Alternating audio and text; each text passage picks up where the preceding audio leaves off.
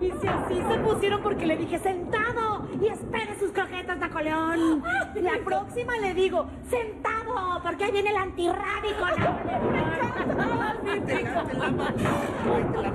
¡Qué guapa andas, Ay, tú Kenia! más, No, no, tú, bellísima, elegante. Bueno, no podemos decir lo mismo de ti. Ay, la invita. Ay, no. es la más idiota que aguanto, eh. Ay. Ay, tú no vendes piñas, ¿eh? Oigan, amigas, les llegó ya la invitación para la fiesta de Halloween del Club Conservador.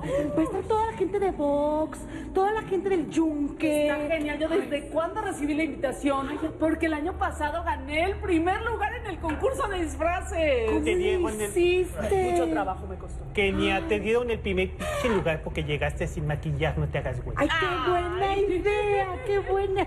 Oigan, tengo una mejor idea. ¿Y si en lugar de ir a la fiesta de disfraces, salimos a la calle a espantar chairos y nacos?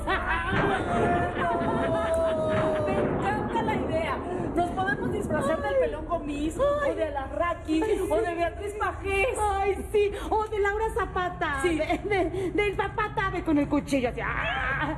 Ay, o de un viejito tierno, Fox, así, así, malvado y perverso. Ay, no, es neta del pinche Fox, el pinche miedo, no lástima, pinche fifi. Bueno. Tienes razón, esos más bien dan lástima. Bueno, A sí. ver, pensemos otra cosa.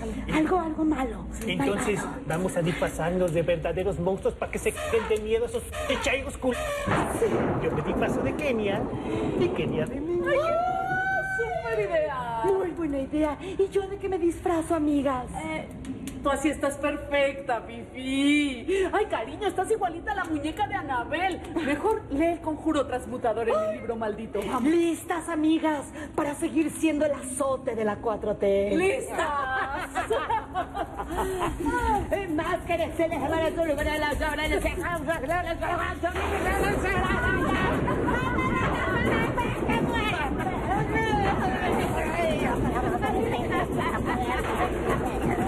¡Hagan hijos de la ching!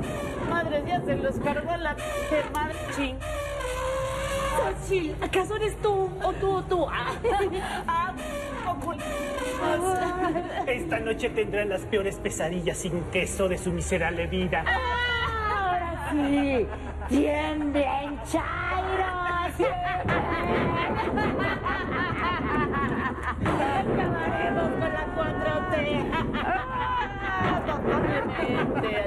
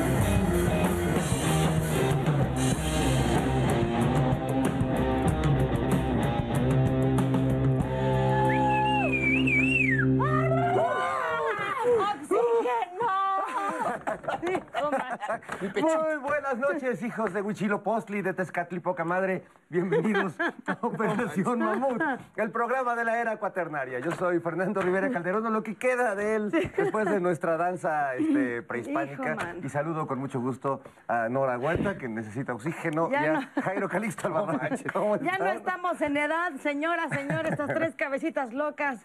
Es- vinieron aquí a darlo todo. Yo ya traigo el bofe de fuera. Yo ¿no? solo espero que no llueva. Además, hemos venido a entregar nuestro corazón en esta piedra porque estamos muy contentos de, de la recepción, de- del abrazo que recibimos este viernes en la Feria Internacional del Libro del Zócalo. Eh, el pretexto era que íbamos a presentar nuestros este, libros, pero en realidad queríamos que una reunión un- de la tribu Mamut y fue, la verdad, impresionante. Muchas gracias a todos los que estuvieron No, ahí. qué maravilla. Extraordinaria recepción que tuvimos con más de 500 personas. Nos conocimos, nos abrazamos, nos apapachamos y estamos muy, muy agradecidos por todo su cariño y su amor. Gracias. Sí, Tenemos- ¿ves? Además de mi mamá, había más gente. Había que más lo gente. veía. Yo lo sospechaba. me... Y logramos en una sola este, operación eh, convocar más gente que unidos. No, que unidos, que frena, sí. que todos eso. Sí, sí, sí. Que el perro, no, el ya no no, son como cuatro bueno. personas, cuatro chuchos. Ya. nomás de Zambrano, llega así. Ay, sí. ¿Qué pasó con Unidos? Una nueva coalición, un nuevo qué ya. Una nueva coalición. Ahorita, ahorita les platico de eso porque primero tenemos que hablar de, de lo más impactante de esta semana. Yo no sé si vieron una Sandra Cuevas gigante ahí por Tlatelolco. Que como. Godzilla destruyendo así este, todos los rótulos. y todo- ¿qué es toda la eso? Fal- Falta que llegue King Kong, la cosa, Montra. Hay que traer a Guillermo del Toro y unos cayús Oye, pero- para que fácil. enfrenten a, a la mega Sandra Cuevas. No, solamente esto, es, pues no sé, algún eh, Super CR acá, perrón, no, Ultra Seven, Oye. Ultra Seven, Ultraman, algo de eso. ¿Qué es eso? O sea, el tamaño de su ego, así, para ponérselo grandotota Con acá. el tamaño de su complejo de inferioridad, porque ya ves que los que les gustan las cosas grandototas, luego pues tienen, tienen cosas chiquitas. Creo que se pasaron un poco con el Photoshop, la verdad. Yo pensé que ibas abajo iba a decir Happy Halloween. Ándale, pues que estaría más mejor, ¿no? Que uno va en la bici o en el coche y dice, Ahora, ¿por qué yo, yo tengo una propuesta para que siga promoviendo su imagen así. ¿Por qué no hace unas mantotas así y las pone en las calles que están todas llenas de baches ahí de su alcaldía? Allá alrededor. Para que cuando pase uno sobre el bache, por lo menos vea su cara, ¿no? Ah, mira qué bonito. Y ya, ándale, esa es una buena opción padre. y además se utiliza esa inversión en algo productivo y que funciona para todas las personas, no nada más para chulearse ella. Oye, productivo como escribir un libro cuando terminas con tu ex y sacas toda la sopa, como la señora Elena Chávez y el rey del cash. ¿Ya, ya cómo vieron ese, ese asunto? Esa terapia no la tiene ni Freud. Oye, No hay die- manera de- 18 años después la señora dice, esto es lo que viví al lado del señor Andrés Manuel, pero porque estaba yo al lado del otro señor. Aunque que nunca estuve ahí lado". realmente, pero, este, Trabajé yo lo ahí, vi. pero no estuve, pero fui testigo, pero, yo, no. pero yo hacía frijoladas. Yo hacía frijoladas y ya. Y yo nomás veía cómo entraba el dineral y cómo salía el... ¡Ay! Oye, a mí lo que me da penita es que pues tantos escritores profesionales que tenemos aquí de, de- de lo- la derecha, ¿no? Este, desde Francisco Martín Moreno, Enrique Krause, Aguilar Camín, tanta gente, que, tantas novelas que han escrito. Y esta señora que nunca había escrito nada en su Ya vida. rompió todos los récords. Ya vendió más que todos ellos juntos. ¿Qué, qué- qué cosa es la A mí, literatura? aunque me dicen que todas están en unidos. Todos los compañeros. Tienes ejemplos, pues, montañas ahí. Oye, no, pero gran testimonio de esta mujer. Se, se rumora ya que el mismo productor que hizo la película de Mi Verdad, de Niurka. De Mi Verdad. De Mi Verdad, ya está buscando a la señora para hacer también un video home, porque ya quieren llegar por todos ¿no? los medios. Ya viene el musical. Viene el Y musical. luego el juego de mesa, el Monopoly. Monopoly de- de- del Rey del Cash. Y así. Se Pero ya- agradece, la verdad, eh, perdón, Nora, el interés que tiene la oposición pues por, por los centavos de, de- de la 4T, porque pues la verdad pudiendo hacer este un libro sobre los 200 y cacho millones de dólares que Lozoya, eh, perdón, eh, Juan Collado Juan tenía en sus Collado. cuentas, este pues como que no hay no hay punto de comparación, Y a ¿no? Juan Collado como que, ¿y ese quién Se será? les olvida, se les olvida que robaron más de lo que querían. O sea, no, está canijos, pero bueno, así. Testimonio peligroso, a lo mejor ya que son- los testimonios se vayan a utilizar como evidencia. Calla tu boca, No, pues, entonces ya pues, voy a, imagínate. voy a ir a hacer mi, mi testimonio y- No. y, ahí luego te Yo digo demando. que ya y luego- este, hay, hay que ir escribiendo nuestros libros así de... Yo tengo varios testimonios de- del PRD. Oye, Yo vi unos chuchos ahí con una lana. Oye, pero no, este, deberías estar preocupado porque ya Claudio X ataca de nuevo ahora con una- un nuevo organismo, Una nueva secta satánica. una nueva secta de la sociedad civil, que son ellos mismos. Los pues, mismos. Los mismos puro panista. Unidos, Unidos se llama. Tú ya como sociedad civil ya eres parte de Unidos. No, pues por supuesto que no. Primero perro. Bueno, por- ¿Por ¿sabes? qué? Pero primero, ¿por qué? Porque hay categorías. Son blancos, son gente de dinero, son gente pues que está en ¿No otro en nivel. ninguna de esas? No, no, qué, pejito, soy de la JB. ¿Cómo crees que voy a entrar yo por ahí? De la JB. De la gloriosa Jardín Balbuena. No, yo creo que no estás comprendiendo. Este es un proyecto este, democrático, de, de gran apertura, incluyente. Está este doctor Simi Álvarez y Casa. Álvarez y Guasa. Este, está No, está Gustavo, Gustavo de Hoyos. Medina Plasencia, ese connotado panista. Ese, ese. Pero bueno, mire, Ya yo- nadie se acordaba de Medina Plasencia. Ese lo sacaron de, lo sacaron de un ataúd así blindado y lo se Venga, llevaron. sí, sí, ya hay bien. no sé, siento que tienen muchos prejuicios contra este nuevo grupo. Y, y déjenme, déjenme explicarles. Jairo, estás muy prejuiciado. Perdóname, ¿verdad? perdóname, me gana, me Tantos gana. amigos este, chairos que tienes, ya te están mal informando. Déjenme explicarles, por favor. chairos, cómo los mientras odio. les reparto unos folletos aquí a todo el staff para que se incorporen a Unidos. Porque les voy a decir que Unidos es el señor Claudio. Tiene una gran obsesión. Cada quincena crea una nueva oposición. No es va por México, no, menos frena ni el tumor. Y son los mismos, pero es una nueva opción.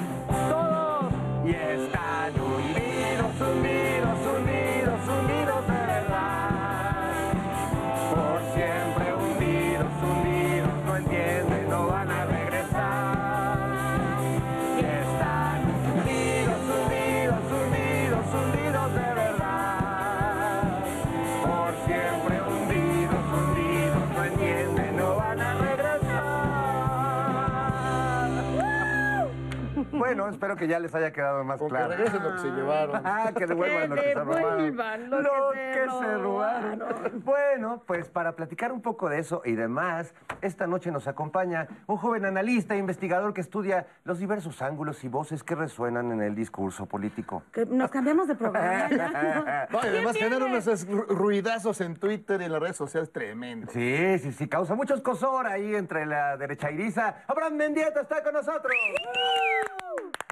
Y también damos la bienvenida al Callejón de los Milagros para saludar a las únicas rockeras que hacen vibrar el esqueleto de Pachamama. Ellas son las cazadoras de Tepexpan, Alice, Kitsia y Rat. Buenas noches, cavernícolas y cavernícoles. ¿Cómo están, cromañonas y cromañosos? Aquí les va su efeméride cuaternaria. A ver, abran el grifo de la sabiduría. Un día como hoy, pero de 2007, nació la manteconcha. No, Ay, qué maravilla. la manteco- Lo mejor de dos mundos. Ese gran invento. Oigan, ¿y, y cómo ocurrió eso? Resulta que la concha y la mantecada se enamoraron en el horno de la panadería. Y como el horno sí estaba para bollos, decidieron echarse un polvorón. Ver. Pero a ver, el polvorón se refieren a. A chopear, ¿no? Así es. Y de ese apasionado polvorón nació la pequeña y ecléctica manteconcha. Ay, vivan los hornos de este país. ¿Cómo los no? hornos calientitos. Ay, ¿cuántos más misterios, misterios se, se esconderá en una panadería? Hay muchos. hay Ah, muchos. qué bonito, qué bonito. Y bueno, ahora vamos con un pan de Dios. Ella es la tía que le jalaba los cachetes de chiquito a la cabeza de Juárez. Era nada más la sensual y colosal. Cabeza olmeca. Ay, amigos, ya me modernicé. Ya decidí volverme famosa, viral y tendenciosa. De ahora en adelante voy a ser escritora. Ah, ya ven que últimamente cualquiera escribe un libro, le pone un título así apantallador y se vuelve un bestseller del Sangrons. Ese es para leer mientras le das al octavo ciclo de la lavadora. Oiga, de Elena Chávez no va a estar usted hablando, ¿eh? No, ¿cómo creen? Sería incapaz. Además, mi libro no será de periodismo, será de testimonios testimoniales que se testimonian. Como dijo López Dóriga, no es periodismo, es testimonio. No se toma en serio, pero existe, y si existe, es algo serio. No, si por algo le dicen el teacher. Sabio, sabio el hombre. Oye, de todo esto ya leyó el libro El Rey del Cacho, nada más está hablando así de habladas. No, la verdad, nomás la micha. O sea, leyó la mitad. ¿A- ¿Acaso se le acabó la morralla? No, Nomás la micha me interesa. Ay, es que está buenísimo el chisme.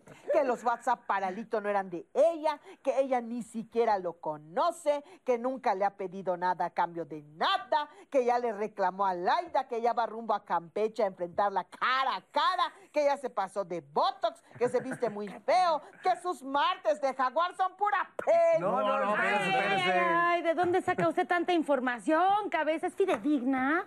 Me lo dijo Adela. Me lo dijo Adela.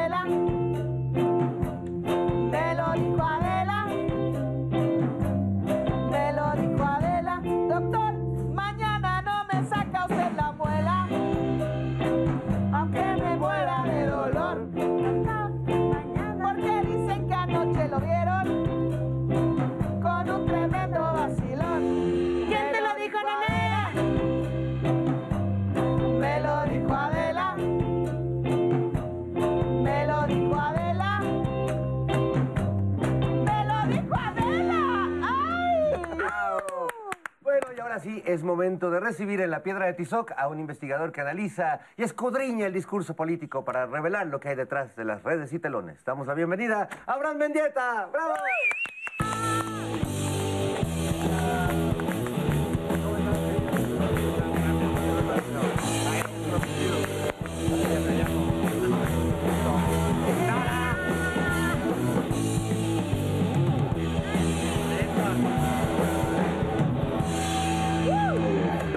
Bienvenido a la Piedra de los Sacrificios. ¿Cómo estás? Bien hallado, muy feliz de estar con ustedes. Muchas gracias por la invitación. Nosotros muy felices de, de que estés con nosotros aquí para, para que pongas tu corazón sobre la mesa y hablemos de este momento político que, más allá de que es tremendo y yo creo que histórico, tú te diviertes mucho y me encanta que haces enojar mucho a cierto sector. Bueno, la señora Lilita Yes No me quería, quiere, no te me quería expulsar de México. Bueno, así nomás. Calderón también. Pero Calderón, Lili me quería mucho, yo me acuerdo en la campaña de 2018. ¿Cuando yo era tengo un- parte morena? Sí, yo tengo un tatuaje aquí que pone primero los pobres. Se tomó una foto con mi tatuaje, o sea, me utilizó de Qué bueno, reclamo que no, publicitario. qué bueno que no te la tatuaste a ella como, como Belinda. No, no, no, la espalda trae el interés completa.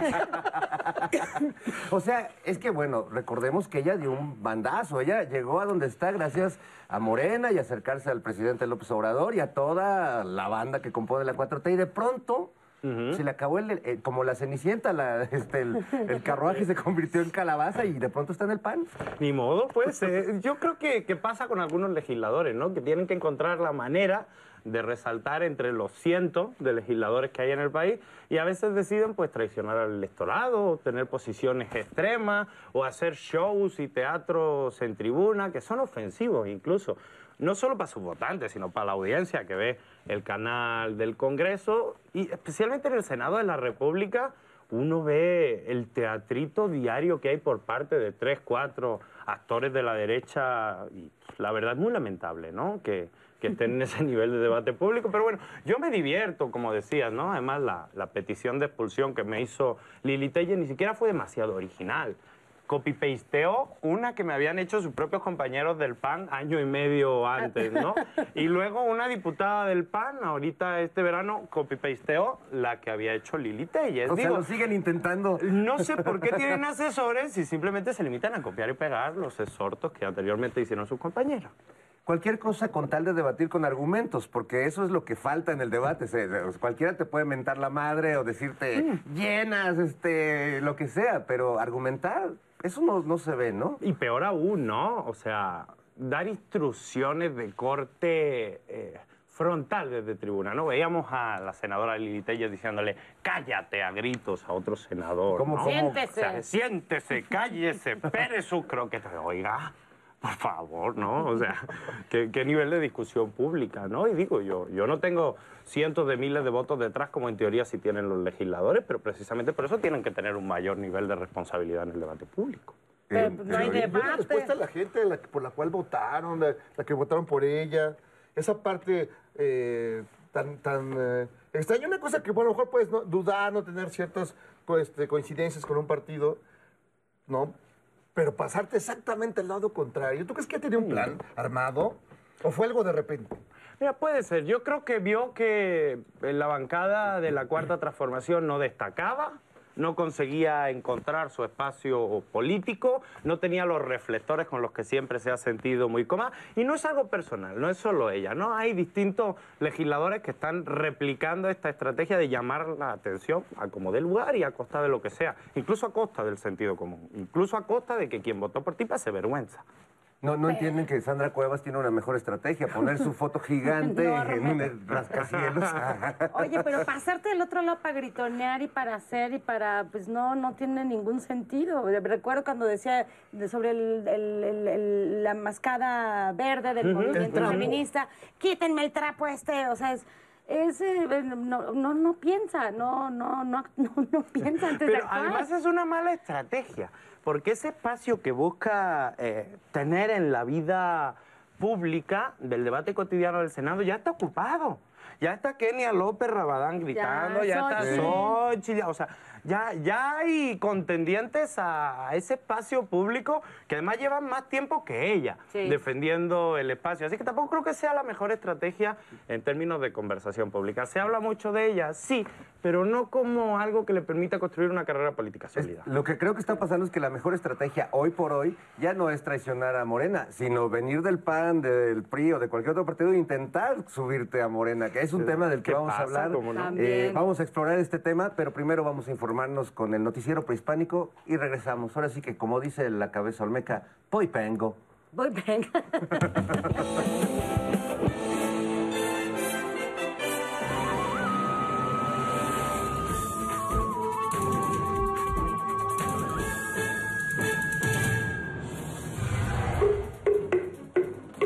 Muy buenas noches, Tutels. Bienvenidos al noticiero prehispánico. Yo soy Cuauhtémoc, último tlatoani del Imperio Azteca. Nehuatl, Nictazoctla, Intentototl y Cuicac.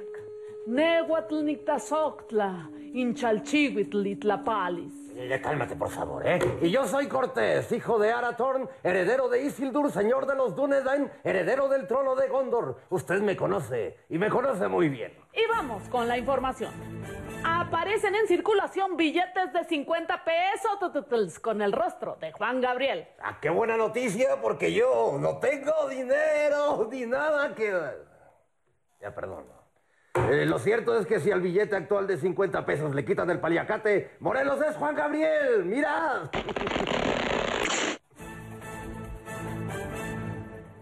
Y hablando de billetes, revelan la fortuna secreta de Juan Collado, el abogado de Enrique Peña Nieto. 224 millones de dólares. Dinero ganado honestamente durante Ajá. ese gran sexenio. Lo que pasa es que es una cortina de humo para desviar el éxito rotundo de Melena Chávez y su libro El Rey del Catch.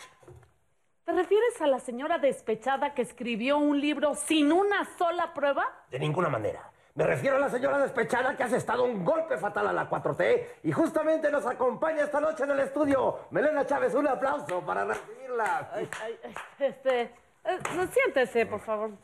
Gracias. Melena, bienvenida a este espacio. Qué honor tenerte aquí con nosotros. Y bueno, tu libro ha simbrado a México. ¿Cómo te sientes al respecto? Buenas noches.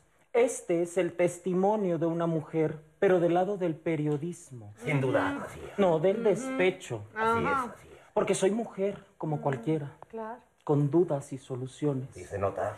con defectos y virtudes, con amor y desamor, Vaya que sí. suave como gaviota, pero felina como una leona. Señora Melena, ¿es cierto que este libro lo escribió por despecho y sin ninguna prueba? Pues yo como digo, que así como me reclaman, que no tengo pruebas, que les prueben ellos.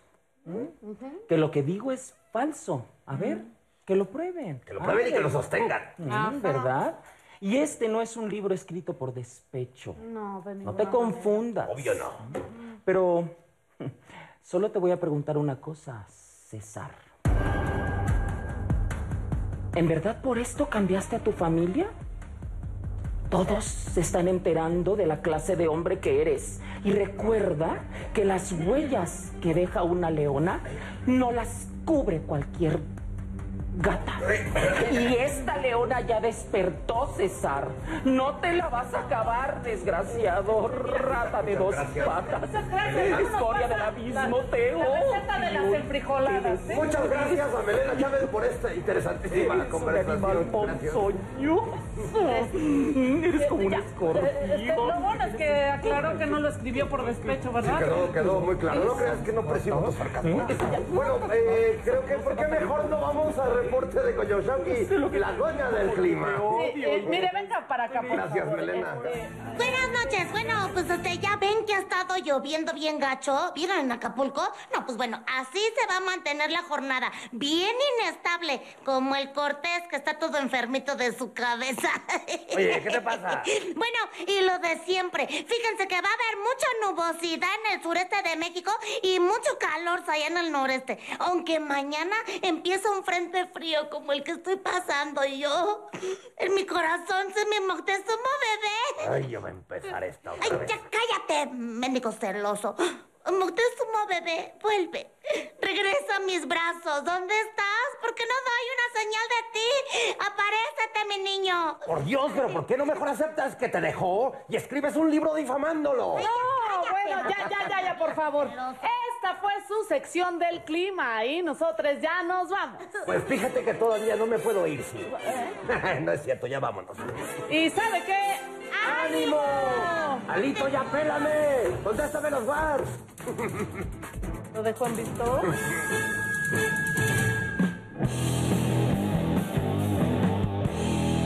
Revisen bien sus billetes. Hay gran preocupación. Traen dimes y diretes con la falsificación. Pasa con el de 50, con Morelos y su cara. Mare, no te das ni cuenta que la cara es cosa rara. Es el mismo Juan Gabriel que lo tienen sobrepuesto. Es una tranza muy cruel que te chinga el presupuesto.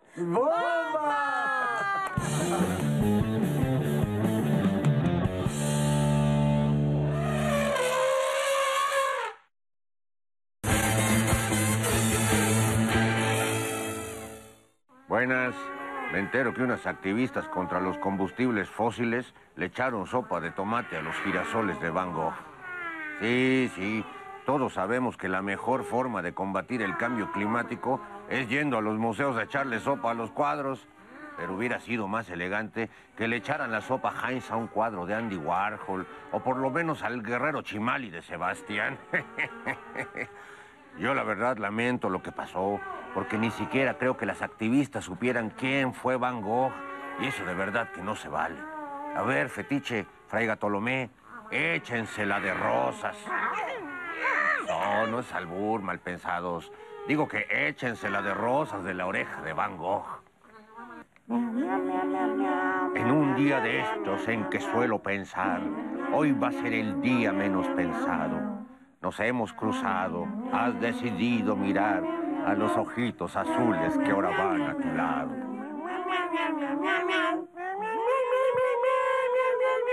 Buena rola, la verdad, ¿eh? Ahí se ve.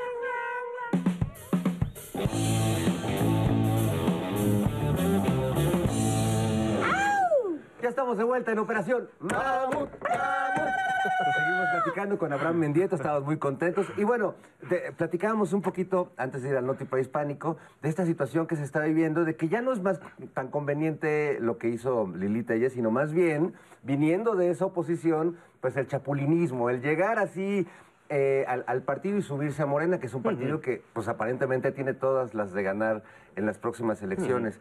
Pero, eh, pues, ¿qué hacer? Porque hay un debate interno en el partido de los fundadores, los militantes de CEPA, los que han luchado durante años, pues dicen, oye, ¿cómo se sube este de pronto y tiene los mismos privilegios?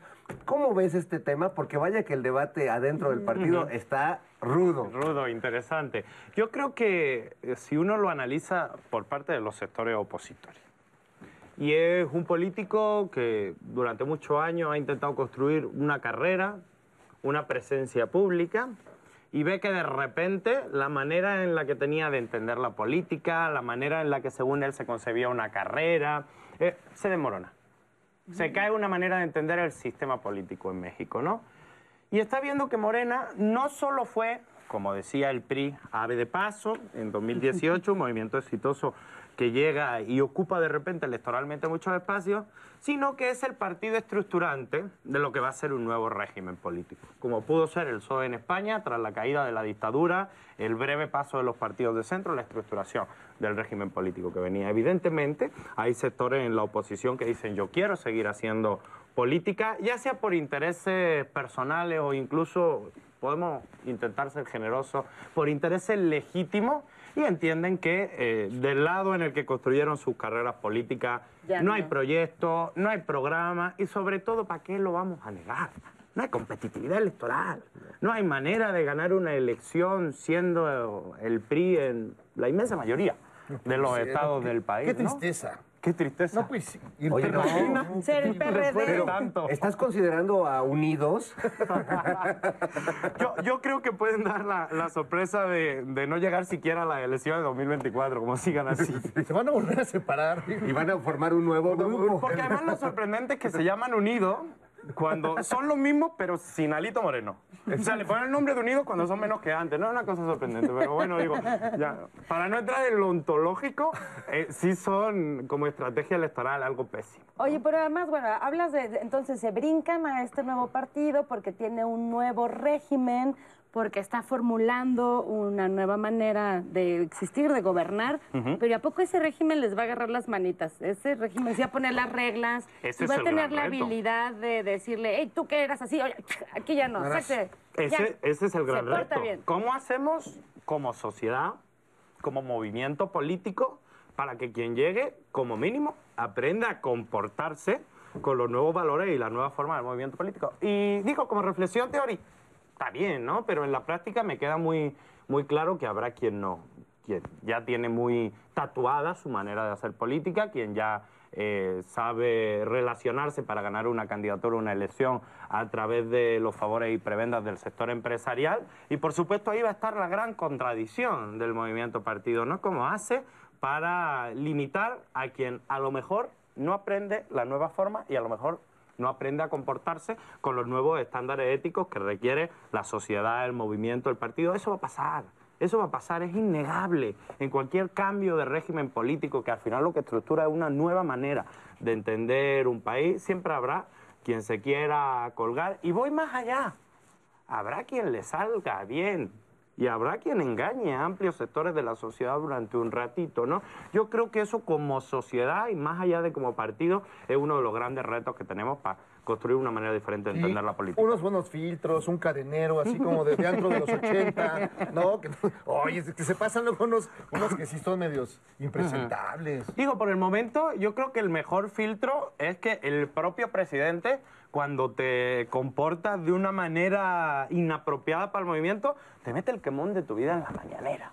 Pero eso entendemos que es algo que va a durar dos añitos más, porque el además- presi da un paso atrás, ¿no? Y, por termine. supuesto, y además que hay un factor en, en esta ecuación política que es lo que no entienden en la derecha, ni el PRI, ni el PAN, pues es que ya no va a haber ninguna decisión pública que se tome en la que el pueblo no esté involucrado de una manera este, intensa y profunda. Nunca habíamos vivido una época con una sociedad tan politizada, aunque se diga polarizada, pero lo importante es que la sociedad se politizó. Los que jamás habían hablado de política, jamás habían eh, leído un portal de editorial, ahora están metidísimos en una gran intensidad y eso yo creo que es bueno para cualquier sociedad. ¿no? A mí, a mí me queda claro que ese es el diagnóstico del sexenio y que ese es el gran aporte de la 4T a la vida pública nacional. L- lo que me preocupa es que eso, en principio, lo tenemos hasta 2024. Porque hay un presidente que eh, marca agenda pública, que mete a los medios de comunicación como actores políticos a debate, que confronta con perspectivas diferentes. Lo que yo creo que falta por asentar es que eso sea una forma de entender la política en este país adelante del 24, ¿no? Eso es lo que me preocupa. Yo tengo claro que siempre van a venir cuadros políticos y técnicos de distintos sectores de la sociedad, no solo del movimiento partidista, no solo del partido en el gobierno. Sin embargo, ahí sí el reto es que las formas sean diferentes, que la manera de entender la política y que incluso los objetivos por los que uno entra a la política sean diferentes. Tenemos que hacer política porque nos duelen las cosas, porque nos duele la desigualdad, porque nos duele ver a nuestro padre con un salario que no alcanza, porque nos duele ver a nuestra hermana acosada en el transporte público. Y no por el ego de existir como figura pública, o no por el interés económico de ejercer un poder. Yo, yo, interés económico. Mencionaste la palabra prohibida y el Interés económico. Perdón, Abraham. Pero viene de. Ay, te tapado, sí. Ya se quiere meter luego, luego en la fila, en la cola. Pues es que. Da menos miedo así. Da menos miedo, parece Gasparín. Pero. ¿De Pues fíjate, te lo mencionó el presidente en su lista de candidateables, ¿no? De la Y oposición. con un Kleenex gigante. Trae un Kleenex. Es de su empresa. ya ves que tiene mucho papel higiénico. Sáquese, aquí no lo vamos a promover Sáquese, como señor. Ya, candidato. ya no hay. Ahora es el tiempo de las corcholatas. Oye, Abraham, ¿cómo viste esta lista del presidente? Porque eh, a mí me da, eh, no sé qué, qué, qué emoción me da, pero me, me deja muy patidifuso esto de que el presidente les dé consejos, ¿no? De, oigan, pero pónganse en contacto con la gente, bajen, no toquen las puertas. ¿Por qué no proponen a este y a este? Es, es muy simpático. ¿Cómo ves Emoción. esto? Emoción en la palabra, porque uno lee los nombres y yo me imagino a la gente en las calles atendiendo un meeting de cualquiera de los cuarenta y tantos que nombró. Ahí mirando de reojo, ni por error, no emocionan a nadie, verdaderamente. No, encontré, pero eres- además... Está siendo injusto. Osorio Chong. Oye, hay grandes Claro. líderes ahí. Yo, yo me imagino a alguien desgarrándose las vestiduras por Osorio Chong. O sea, Sí. no sé, La política tiene un hijo, pues, no. Osorio, contigo hasta el final. Sí, Hasta el casorio. el. No, por Chumel, ¿no? Ese, ese candidatazo. Igual las vestiduras por Chumel. O sea, ese creo que es uno de los grandes problemas estructurales, que es que no emociona ni a familiares ni amigos, ¿no? O sea, es una cosa increíble. Cuadri no te emociona. Margarita Cu- Zavala. Cuadri me parecería un gran candidato de la derecha, porque estamos en una batalla por demostrar qué es la derecha, ¿no? Creo que Cuadri la ejemplifica bastante bien, ¿no? Sí. Desde sus declaraciones homofóbicas, racistas, hasta que directamente se cae en el pleno de la Cámara de Diputados moralmente derrotado, ¿no? O sea, Cuadri es una metáfora. Sí, una metáfora. Como es una metáfora también eh, nuestra telenovela Chaira Salvaje, que cada vez está más trepidante. Vamos a ver este nuevo capítulo.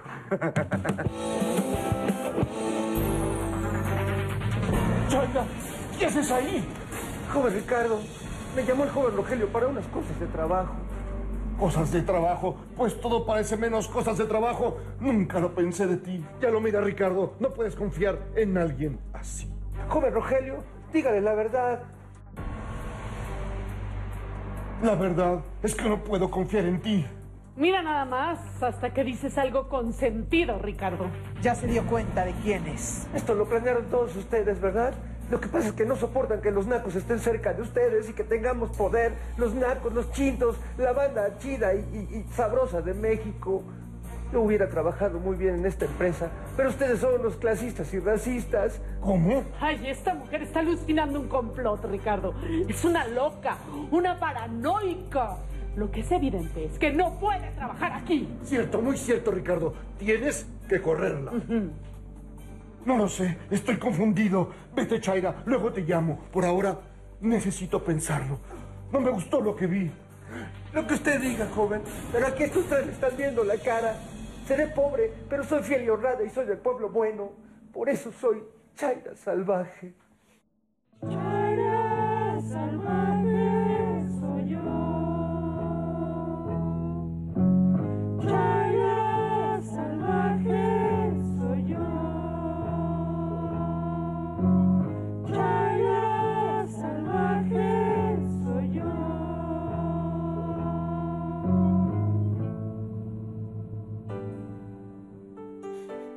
Adiós, joven Ricardo. Fíjese bien con quién se rodea, ¿eh? Yo pensé que... En fin. Adiós. Permisito. Ya me voy. Adiós, Chaira. Voy a mi oficina. Necesito estar solo. ¡Lo logramos! Todo salió a pedir de boca.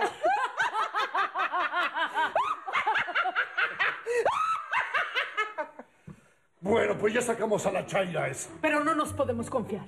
En cualquier otro momento regresa, ¿eh? Debemos estar unidos. Unidos. Unidos. Todos para uno. Y uno para... ¡Ay, ya, ya, ya, ya! Volvamos al trabajo. Con permiso, señor.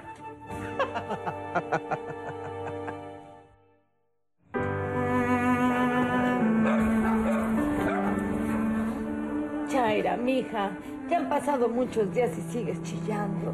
Ay, manina, es que no lo he podido olvidar. Ya me veía yo con un buen trabajo y al lado del joven Ricardo. Pero no me quisieron por naca. Pues no te desanimes, mija. Algo encontrarás. Yo pensé que el joven Ricardo se daría cuenta, pero le pusieron una trampa y se la tragó completita. Bueno, pues tienes que encontrar otra cosa, mija, porque... ¿Por qué esa cara de preocupación? Ay, mija, pues es que ya tenemos la alacena vacía. Ya no tenemos ni para ir al mercado. Yo me encargaré de conseguir algo. No se preocupe, manina. Me tengo que olvidar de los linares. ¡Chaira! ¿Aquí vives? No, venimos de vacaciones. Tardé días en encontrarte. Sí, aquí vivo, señor. Pero por eso está el timbre, no- casi nos matan. de un Sí, oiga. Y además, ya no quiero saber nada de su familia. Ni de usted. Mija, piensa en el refri vacío.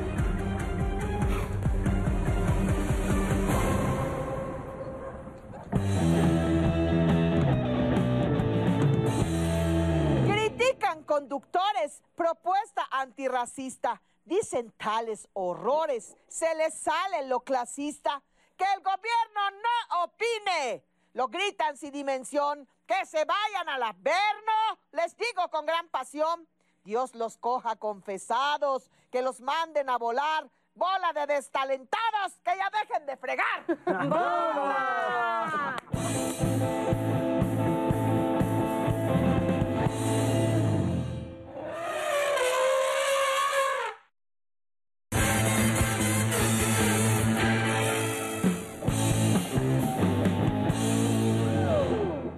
Estamos de vuelta aquí en Operación Mamut y paso la palabra a don Jairo Calixto Albarrán, que tiene un mensaje para la comunidad. Tengo una duda existencial. Es decir, ¿por qué, digamos, eh, vienes de, de la otra España en la que huele a caña, tabaco y brea, ¿no? ¿Y en qué momento, en qué momento este, te metiste en México y te trajo la CIA, el FBI, la KGB? Este, los- llegaste los con los venezolanos, vienes- vi, vi a La Habana. Es decir, ¿cómo te interesó México? ¿Y Ujú. por qué eso eh, te- te- ya te quedaste acá y te conviertes, pues, conoces un montón de cosas más que muchos políticos que conozco? Bueno, yo vengo de la parte que creo que es más interesante de España, que es el sur. Yo soy andaluz. Eh, el sur siempre ha sido una mezcla de la comunidad judía que abandona el país expulsada de la peor manera, del mundo árabe que El cante hondo. del cante hondo, Claro, el flamenco. O sea, es una España que tiene poco que ver a veces culturalmente eh, con, con Madrid o con las mesetas conservadoras del país, ¿no? Es una España diferente.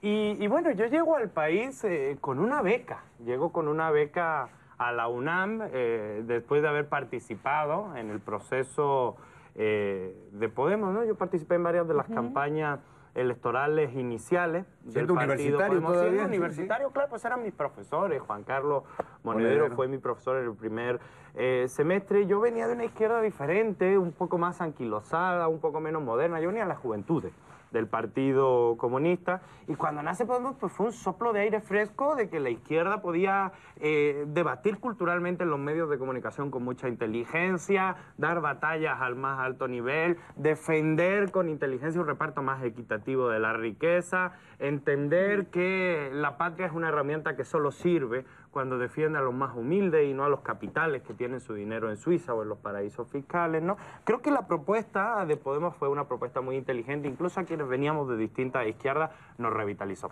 En ese contexto político yo, yo me sumo al movimiento de Podemos y tras dedicar un año y medio a plenitud, lo mejor que pude, con todo el cariño, acepto. Acepto una beca para, para venir a la UNAM, donde además aprendí como nunca, y pues me enamoro del país, definitivamente.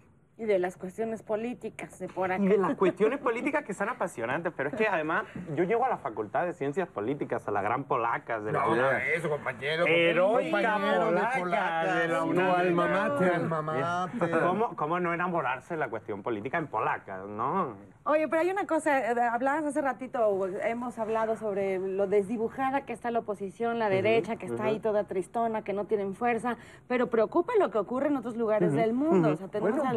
A la Vox. Melanie, a la... Oye, qué miedo. O sea, hay un grupo conservador que, pues, también trabajan orquestándose y, y trabajan apoyándose con sus grandes tentáculos en, en todas Y partes. sus grandes capitales. Su dinero. O sea, ¿qué tal que se alían con estos de allá y de pronto, chácatelas, nos dan ahí... Un- una reunión de Vox con el PAN y eso de estos Yo días. sé. Sí, estos días y más la de, se suma la del Senado y los distintos eso, sí. congresos que han hecho en Monterrey. Sí tienen interés en lo que ellos llaman la iberosfera. Dos, ahí, ajá, dos preguntas. ¿Qué tal que estos se alían con esos grandes poderes de, de la derecha? Y dos, en términos de- de- de- de- de- casi que me- me- mercantiles, ¿qué ofrece la derecha que es interesante para un determinado sector? Porque yo por más que lo veo y digo, bueno, ¿cómo es que esa mujer pudo ganar en Italia eh, estando en contra del aborto, estando en contra de la diversidad derechos sexual, básicos. De, de todo? O sea, ¿qué vendió que la gente dijo, no, sí, yo con ella porque me siento más segura? Bueno, en, en particular en el caso español, creo que, que ha sorprendido mucho internacionalmente el fenómeno de Vox, pero también es importante reseñar que esa extrema derecha que ahora se articula parcialmente en Vox siempre estuvo ahí. La democracia Sí. española con su disque transición ejemplar, que no lo fue, que nos dejó 800 activistas asesinados, eh, vendió la idea de un modelo de país en el que no había pasado nada. No hubo memoria histórica, los jueces del franquismo se convirtieron en jueces de la democracia, los altos funcionarios del franquismo se convirtieron en altos funcionarios de la democracia, los padres de la constitución disque democrática en España fueron gente que tenía las manos manchadas de sangre por firmar sentencias de muerte, como el señor Manuel Fraga. O sea, hubo un ocultamiento bajo la alfombra de lo que fue la dictadura, ¿no? Y al final ese sector de la extrema derecha, que representa, si quieres, radicalizado un 20% de la población cuando mejor les va, siempre estuvo ahí. Otra cosa es que estuviera dentro del Partido Popular, tuvieran que hacerse pasar por liberales, eh, se fueran con un discurso de corte económico más que social o xenofóbico, pero siempre, esa extrema derecha siempre estuvo ahí, ¿no? Encuentra un caldo de cultivo muy fértil que les permite radicalizarse, encontrar una nueva organización en el agotamiento de los modelos sociales. Yo sí creo que la socialdemocracia europea tuvo mucho que ver con el crecimiento de la extrema derecha, porque les prometió a amplios sectores de la población una sanidad pública que sí funcionaba, un modelo de crecimiento humano en el que ibas a poder ir a la universidad, ibas a estudiar de manera gratuita, ibas a salir preparado, ibas a tener un buen salario. O sea, el sueño socialdemócrata en pleno modelo neoliberal se devoró a sí mismo y le generó a la, crisis, a la gente una crisis de expectativa brutal. Y la gente dice, oiga, yo hice mi parte, yo me preparé toda la vida, yo estudié, yo trabajé, y encuentro un salario que no me alcanza y jamás en la vida voy a tener una vivienda como si tuvieron mis papás. Hay una crisis generacional que la extrema derecha absorbe. Y como Y nos pasó odio, a- claro. acá en la Cuauhtémoc en Coyoacán, el Claro, votante, hasta el votante progresista, le da el poder da al poder. peor de los derechos. Al peor de los derechosos, al más radical, al más grosero, al más odiante. ¿Por qué? Porque alguien tiene que tener la culpa y ese alguien no va a ser tú que sí te esforzaste. No, sí es un problema. Porque sí, el neoliberalismo y la alianza que hizo con ciertos sectores de la izquierda sí generó una decepción, una crisis de expectativas brutal, que fue el caldo de cultivo para la extrema derecha, ¿no? Pues así está la cosa, es un tema interesantísimo. Es momento de ir a nuestra conferencia nocturnera con Cabecita de Algodón y regresamos ya para despedirnos, caray. Para una vez que me invitan. Oye, tampoco. A ver, ahora sí vamos a resolver esto que es fundamental para el país. Beli, Belinda, ¿cómo estás? Mira, fíjate que hablo, pues para preguntarte una cosa. ¿Ves que...? Ah, mira, pues sí, sí, en cada historia hay un final. Sí.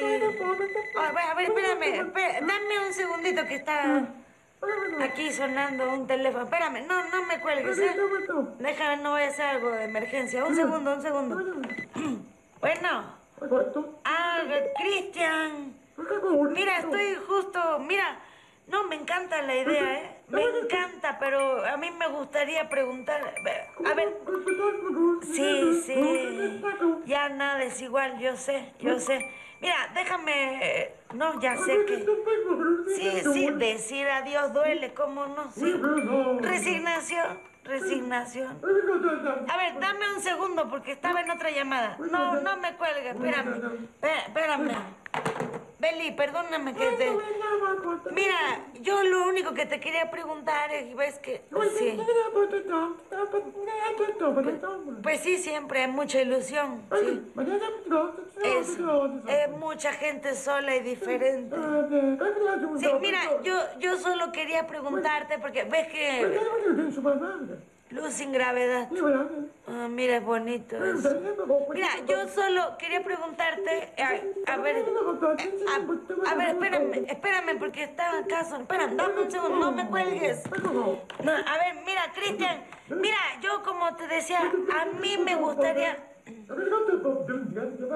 Bueno, sí, a veces uno falla. Sí, Sí, todos nos equivocamos, pero... A ver, dame un segundo, dame un segundo, dame un segundo. Bueno, perdona, perdona, perdóname, Beli. Mira, ya en concreto yo quiero preguntarte si te parece mal que... Tu corazón. Bueno, sí, supongo que está bien que guarde todo lo que siente que... Ángel de paz. Mira, es bonito que pienses así. A ver, ah, dame un segundo que está repicando acá y esto me va a dejar... No, un segundito, no me cuelgue ya. Mira, a ver. Mira, Cris, nomás lo que yo te quería decir. No, no me contaron nada de ti. No, bueno, pues ya no te desveles viendo fotos y videos. A ver, eh, espérame. Espérame. Ah, que la... a ver, bueno, mira. Yo lo que quería preguntarte era... No, espérate. ¿A quién le quería preguntar? No, a ti. A ti te quería preguntar si del Zócalo... No, a ti era... Ay, no, ya me hice bola. A ver. A ver, ay, no, ay, ya. No, a ver, hola, hola. Chispa, ya colgué. Hola. No, hombre, ya me hice... La comunicación nomás incomunica, hombre. Y ni le pregunté. Qué barbaridad. ¿Y ahora quién llama? Mi carnal Marcelo. Y acá, mi hermana Claudia. Y acá. Ay, Adán Augusto, pues, se ponen de acuerdo, ¿qué? No, no, si con dos me hice bolas, con tres ya no son horas. Vámonos a dormir. Vámonos a dormir, pejito. Vámonos. Bueno, ya estamos en el final de esta operación Mamut, pero queremos agradecer a Abraham Mendieta por haber estado con nosotros y que nos digas dónde te leemos, dónde te escuchamos, dónde este, para que toda la, la banda de derecha te vea y se, se enoje como suele hacer. Así es. O- o incluso, mira, incluso si, si ese día se despertaron demócratas, hasta me pueden intentar eh, dar su punto de vista y yo lo recibiré con gusto. Me pueden leer en redes sociales, estoy como Abraham Mendieta en todas las redes. Los martes estoy en Milenio Televisión y escribo lunes y jueves en Diario Basta. Eso. Ahí ¿Y tu oficina de la embajada rusa dónde está? ¿En qué parte? Mi oficina está en la planta donde tú, tú conoces, en la planta. Ahí nos hemos visto. Junto a la Hemos tuya. compartido Ahí unos hemos-. Ahí donde, el eh, donde vamos todos a que el líder supremo nos dicte lo que vamos a decir toda la semana, claro. Y que tú para también has. Yo por eso los fines de semana que estoy sin línea en la embajada no, no, no publico nada. Por eso, por eso, gracias a eso la gente puede ver Operación Mamut. Así que nos vemos la próxima semana. Gracias, Abraham. Gracias. Jairo, las cazadoras de Tepexpan. Adiós, amigos.